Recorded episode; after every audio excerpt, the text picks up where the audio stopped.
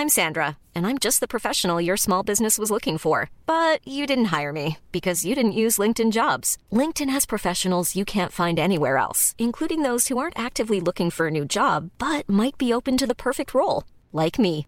In a given month, over 70% of LinkedIn users don't visit other leading job sites. So if you're not looking on LinkedIn, you'll miss out on great candidates like Sandra. Start hiring professionals like a professional. Post your free job on linkedin.com/people today.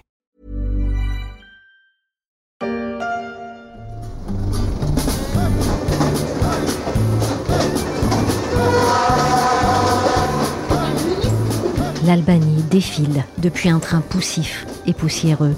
C'est dans un reportage de la chaîne YouTube 100% Doc. Son titre Système D pour survivre en Albanie.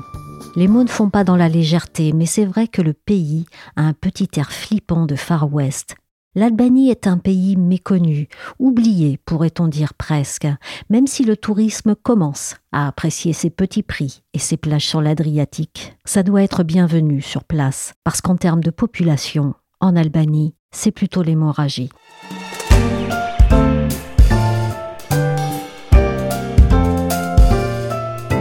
Je suis Michel Varnet, vous écoutez La Story, le podcast d'actualité des échos. Et dans la série sur les chocs démographiques, on va parler aujourd'hui d'une nation prise dans la spirale pas banale de la perte de ses habitants.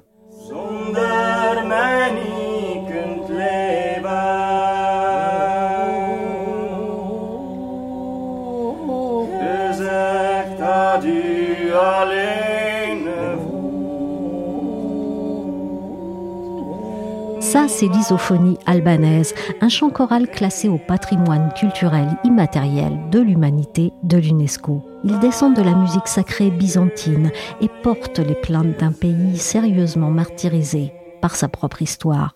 De l'Albanie, on connaît par exemple son grand écrivain Ismail Kadare qui a touché le monde en 1980 avec son roman Avril brisé, une tragique histoire de vendetta entre familles comme il en existe toujours en secret dans son pays. Avec son livre, il a brisé le silence sur ce côté obscur de l'Albanie. Basile de Coninck est correspondant pour les échos en Grèce. Il s'est rendu dans le pays en reportage. Je lui ai demandé l'impression qu'il avait reçu en arrivant. Moi, ce qui m'a sauté aux yeux quand je suis en Albanie, et ce que m'ont confirmé euh, tous les Albanais euh, à qui j'ai parlé, c'est qu'en Albanie, il y, a, Tirana et il y a le reste. Tirana, donc la, capitale euh, qui compte un million d'habitants, c'est-à-dire qu'en fait, presque une personne qui vit en Albanie sur trois vit à Tirana. Et Tirana, c'est une ville européenne, moderne, assez, assez dynamique, qui a d'ailleurs des problèmes de congestion parce qu'il y, a de plus en plus de gens qui y habitent. Et puis, il y a le reste. Et donc le reste, bah, ça peut être, euh, il y a quelques grandes villes, il y a Durech, euh, Vlorë, Koder, il y a quelques destinations euh, touristiques, mais il y a aussi ces zones qui sont rurales, qui sont parfois très pauvres et qui sont très dépeuplées. Par exemple, moi j'ai été à Memaliai, c'est une, une ancienne cité industrielle du sud de l'Albanie qui est à 60 km de, de la Grèce. Et à Memaliai, euh, en fait, la ville a été construite en 1946, je crois. Euh, elle a été construite de toutes pièces pour exploiter une mine de charbon qui était euh, toute proche. Et euh, ça a été un, un, centre ouvrier de l'Albanie communiste. Il y a eu 12 000 euh, habitants à l'apogée, entre guillemets. Et aujourd'hui, c'est une ville quasi fantôme. C'est assez étrange. On se, on se balade dans cette ville, il n'y a personne dans la rue. les commerces sont fermés. Les rares habitants à qui j'ai pu parler m'ont tous dit il n'y a rien ici, il n'y a, a, pas de travail, il n'y a pas d'argent. Des villes et des villages comme ça, il y en a des dizaines sur tout le territoire albanais. Et est-ce que c'est plus qu'une impression? Je veux dire, est-ce que cette désertification est chiffrée? L'Albanie, c'est environ 2,8 millions d'habitants. Et c'en était 3 millions euh, il y a encore 30 ans, en 89, lors du dernier recensement euh, sous, la, sous la dictature euh, communiste. L'Albanie se vide lentement mais inexorablement, ce qui fait qu'en fait, chaque année en moyenne, il y a 50 000 personnes qui partent à l'étranger. Alors derrière, le, le taux d'accroissement naturel, c'est-à-dire le nombre de naissances rapporté au nombre de décès, est toujours positif. Euh, mais le solde migratoire net, c'est-à-dire le nombre de gens qui partent moins les nombres de gens qui arrivent, est beaucoup trop grand, ce qui fait que l'Albanie perd des habitants d'année en année, et ça va, euh, ça va poser un problème. De quand date ce phénomène de désertification humaine en Albanie? Euh, Alors ça, c'est assez pratique parce qu'on peut le, on peut le dater euh, précisément. Ça date de, de, la chute du régime communiste euh, en 1991.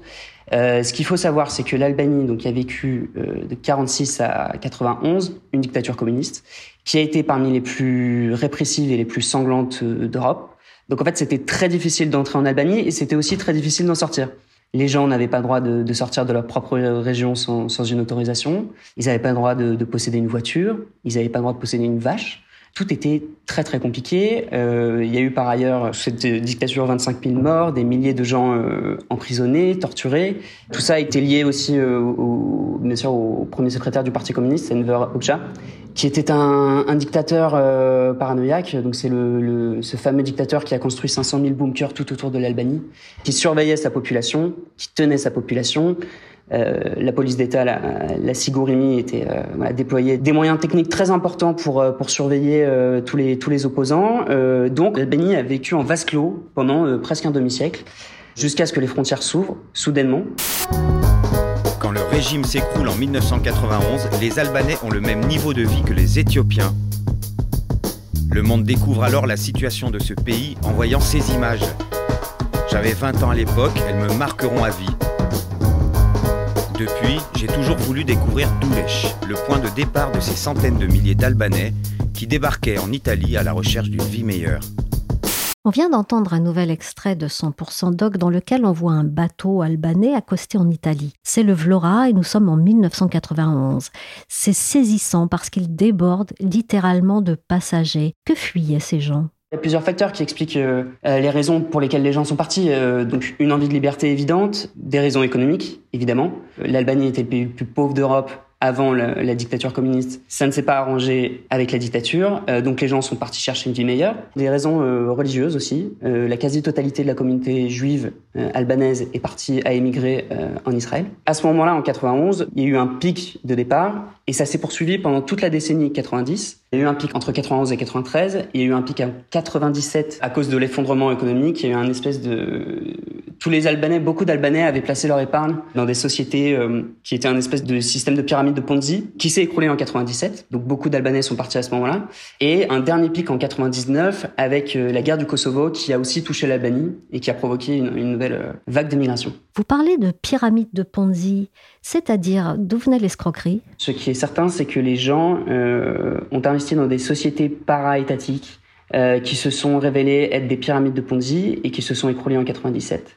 Il y a des émeutes qui s'en sont suivies après cet effondrement économique. Il faut voir aussi que la décennie 90, l'Albanie, c'était presque anarchique. Hein. Il y a eu euh, la transition a été très douloureuse. Il y avait toujours énormément de pauvreté. Et donc il y a eu voilà euh, des exactions, des émeutes, et donc énormément de gens ont perdu de l'argent. J'ai parlé à une dame qui a perdu euh, l'équivalent de 100 000 euros à ce moment-là, et qui est partie avec sa fille. Euh, elles sont parties une nuit à la fin des années 90 dans un bus. la fille me racontait, ma mère me tenait la tête sur, les genoux pour pour pas que je me prenne une balle à travers les vitres du, du car.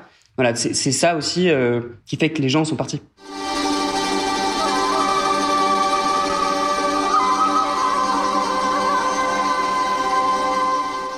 Ensuite, est-ce que cette émigration s'est stabilisée ou bien est-ce qu'elle a diminué? Ce qu'il faut comprendre, c'est que la migration albanaise, c'est un phénomène qui est assez complexe, euh, qui est en constante évolution. Donc on a parlé des années de la décennie 90.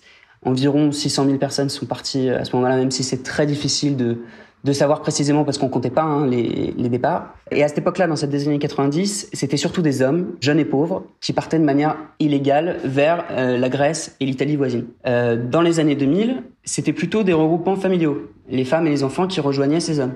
Euh, là, on parle de 450 000 personnes environ. Et depuis 2011, euh, en 2011, euh, les Albanais ont obtenu le droit de voyager dans l'espace Schengen sans visa.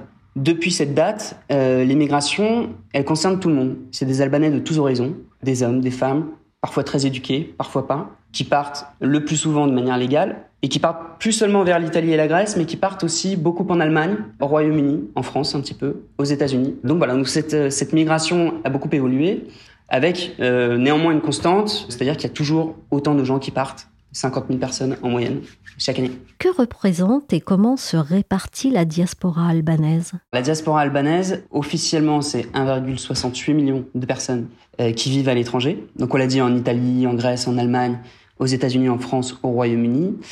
Après, c'est assez compliqué à mesurer pour plusieurs raisons. Euh, la première, c'est que l'Institut des statistiques albanais, Instat, s'appuie sur un recensement de 2011, donc qui commence à dater. Et l'autre raison, c'est que euh, ces 1,7 million de personnes qui vivent à l'étranger sont elles-mêmes mobiles, elles continuent de bouger. Par exemple, en Grèce, euh, il y a eu 600 000 personnes au pic, 600 000 Albanais qui vivaient en Grèce. Aujourd'hui, il n'y en a plus que 280 000, selon le ministère grec de, l'immigration. Donc ces gens-là partent de Grèce pour chercher de nouveau une vie meilleure dans d'autres pays avec des meilleures perspectives économiques. Et donc ces 1,7 million d'émigrés albanais, en fait, ils représentent un tout petit peu moins de 40% de la population totale albanaise.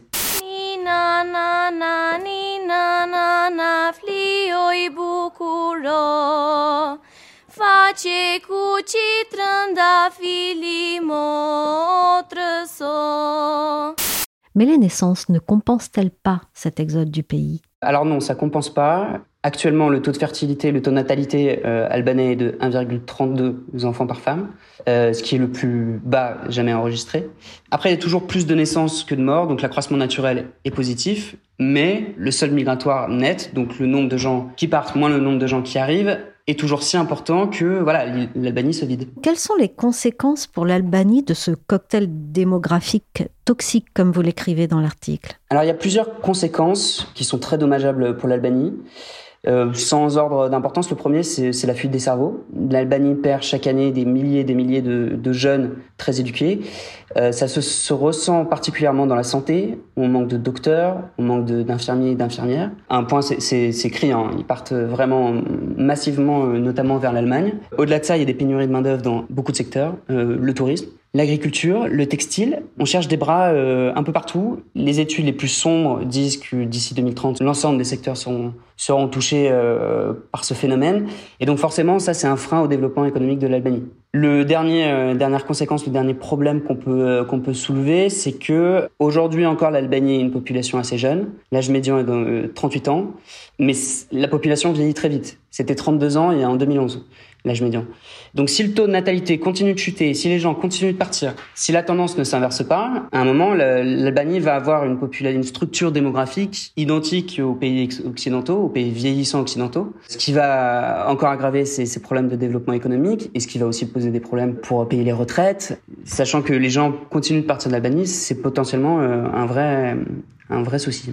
La vie est compliquée en Albanie, comme je le disais euh, c'est toujours un des pays les plus pauvres d'Europe. Hein. Les niveaux de, salaire sont extrêmement bas. Le PIB par, par tête en Albanie est de 6 000 dollars par personne, selon la Banque mondiale. Euh, pour donner un point de comparaison, la moyenne de l'Union européenne, c'est, je crois, 38 000 dollars. Donc voilà, le, niveau de, salaire est, six fois moins élevé, alors que le niveau de vie est un des plus chers des Balkans que par ailleurs euh, les services publics sont assez défaillants. Il y a plein de voilà de, de, de coûts euh, cachés euh, en Albanie quand on veut se faire soigner. La protection sociale elle est pas bonne, euh, donc ce, ce, sont des coûts euh, pour l'éducation des enfants. ce sont aussi des, des, des, coûts à prendre en charge. Ouais, J'ai un interlocuteur qui me qui me disait ça. Le plus important à comprendre, c'est que les gens ont perdu espoir en Albanie. C'est-à-dire que 30 ans après avoir tourné le dos au, au communisme, certes le pays a évolué, mais les gens en attendaient beaucoup plus. Et donc, le fait de partir chercher, tenter sa chance ailleurs, c'est devenu une mentalité.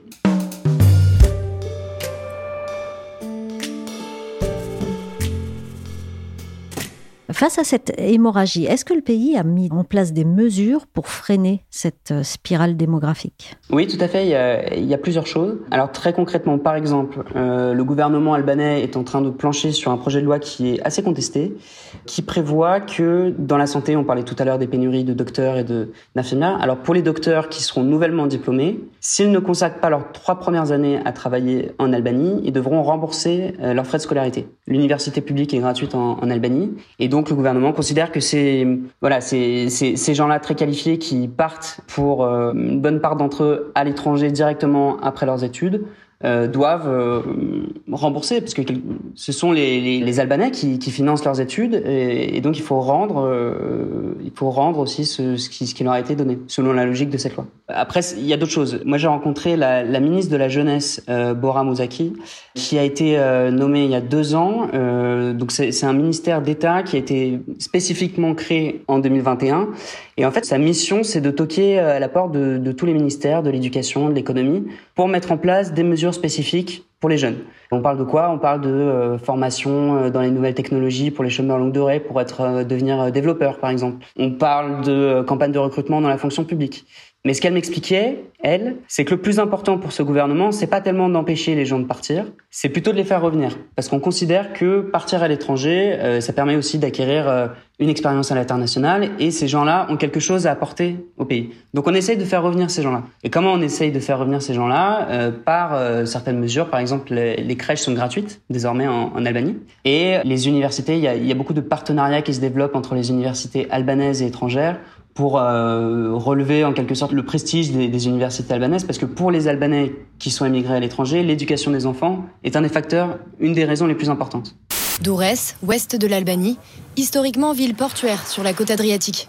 Aujourd'hui, c'est la station balnéaire du pays, avec sa grande plage, ses parasols par centaines, ses complexes hôteliers gigantesques. Bienvenue dans mon plus grand hôtel. Il peut accueillir 1100 personnes. Alors, comme on l'entend dans cette vidéo de TF1, le tourisme est en train d'exploser en Albanie et il y a du potentiel.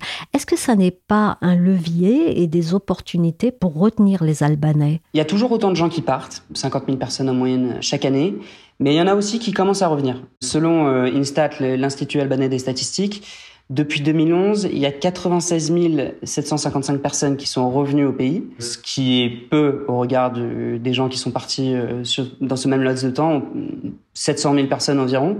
Euh, mais voilà, ça existe. Et ça, c'est vrai que je l'ai particulièrement vu quand je suis parti à Eurocaster.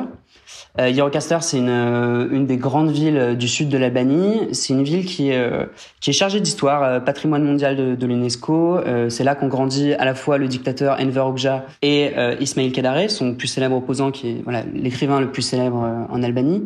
Et donc Eurocaster a beaucoup souffert de cet exode depuis la chute du communisme. Mais depuis 2019 euh, et la rénovation du, vieux bazar, qui est un des quartiers, le quartier, la ville haute, avec euh, des, des, maisons vieilles de, de 300 ans à l'architecture ottomane très belle. Depuis cette rénovation, le nombre de visiteurs a explosé. On est passé de 10 000 visiteurs en 2015 à 200 000 cette année. Et ça, et eh ben ça en fait, ça fait revenir des Albanais. Donc le gouvernement a financé la rénovation du, du quartier, mais aussi la rénovation des boutiques.